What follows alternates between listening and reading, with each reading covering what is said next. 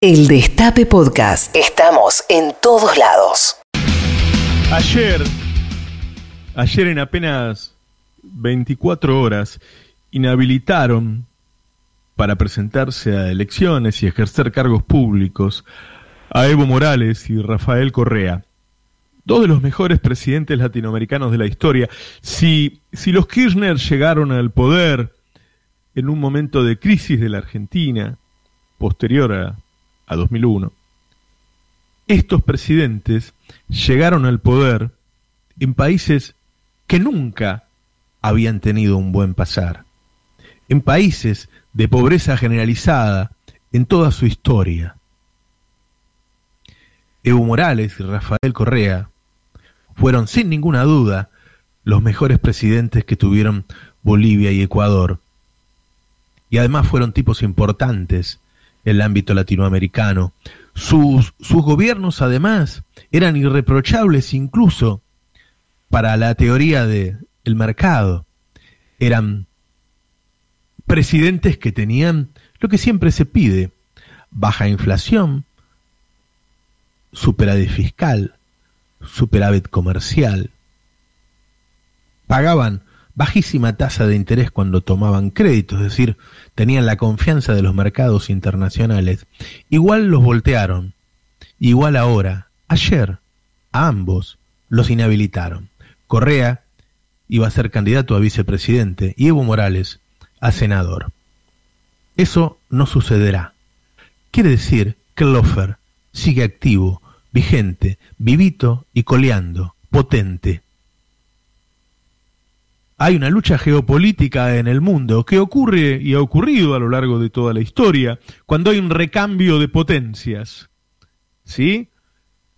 La potencia saliente en declinación se resiste. En este caso es Estados Unidos, que además es el país más armado del mundo. Y quien sube es China. Y hay un tercer actor en juego, muy importante, que es Rusia. A esta lucha geopolítica se suma el encumbramiento de las corporaciones, un mundo mandado por las corporaciones, y el crecimiento de algunas empresas como no habíamos visto quizás jamás, como Google, como Facebook, como Microsoft. Empresas terriblemente poderosas que están metidas en la vida de todos, de todos.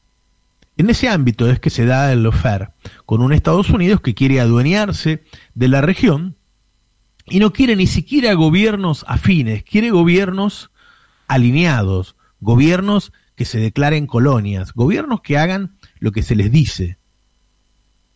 En Argentina, una prensa que trata de ladrones a los miembros del gobierno casi desde el primer día, una oposición y una prensa que genera conflictos duros todo el tiempo.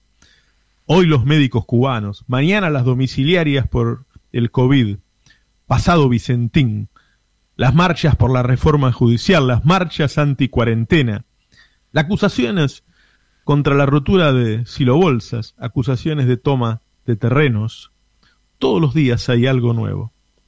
La movida policial de anoche, que se repitió en La, Roja, en la Rioja y en Misiones, es por ahora solo un reclamo salarial, pero me decían cerca de la provincia de Buenos Aires, sí, es un reclamo salarial, pero estaba muy bien organizado. Les cuesta hacer lo que quieren, les cuesta demoler al gobierno, porque se han equivocado al tratarlo mal, haga lo que haga, al no dejar ningún resquicio, ninguna diferencia en el trato, cuando el gobierno trata de negociar, de acercarse, baja alguna de sus banderas, o cuando el gobierno cambia de actitud y avanza. En esas circunstancias, si todo da igual, el gobierno empezó a hacer lo que más sabe hacer el peronismo, que es hacer cosas, avanzar, construir. Ya había hecho mucho antes, es cierto, ¿eh? los 11 millones que reciben comida, los medicamentos gratis, los ATP y tantas medidas que había tomado, pero claramente el DNU de las telcos, el aporte a la riqueza, muestra que ya no es gratis atacarlo, que el gobierno está dispuesto a devolver golpe por golpe. La derecha es muy capaz de intentar un golpe. La derecha es muy capaz de intentar en golpe, que sin duda, sin duda, derivaría en un gobierno mucho más conservador en lo económico y social. y mucho más duro con los sectores del campo popular. Si antes los encarcelaron a los dirigentes del campo popular, ¿qué haría con ellos ahora un gobierno mucho más dura que llegara después de un golpe? ¿Qué haría? Hoy están lejos de lograrlo.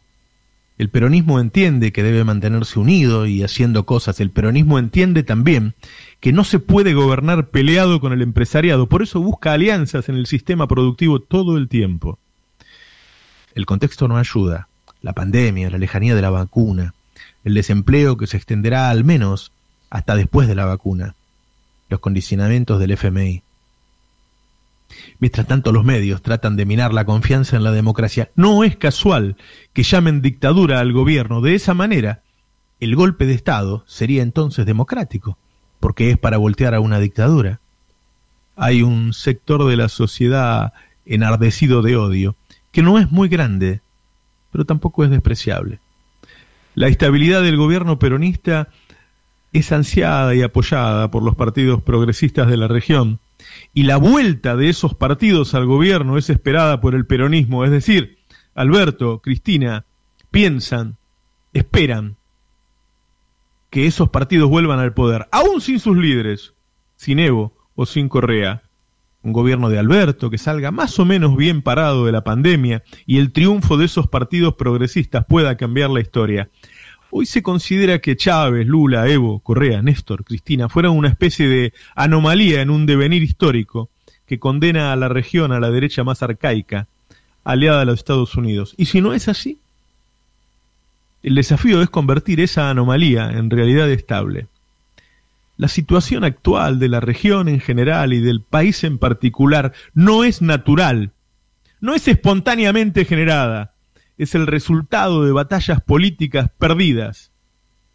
Pero esa situación puede ser transformada por otras batallas políticas ganadas.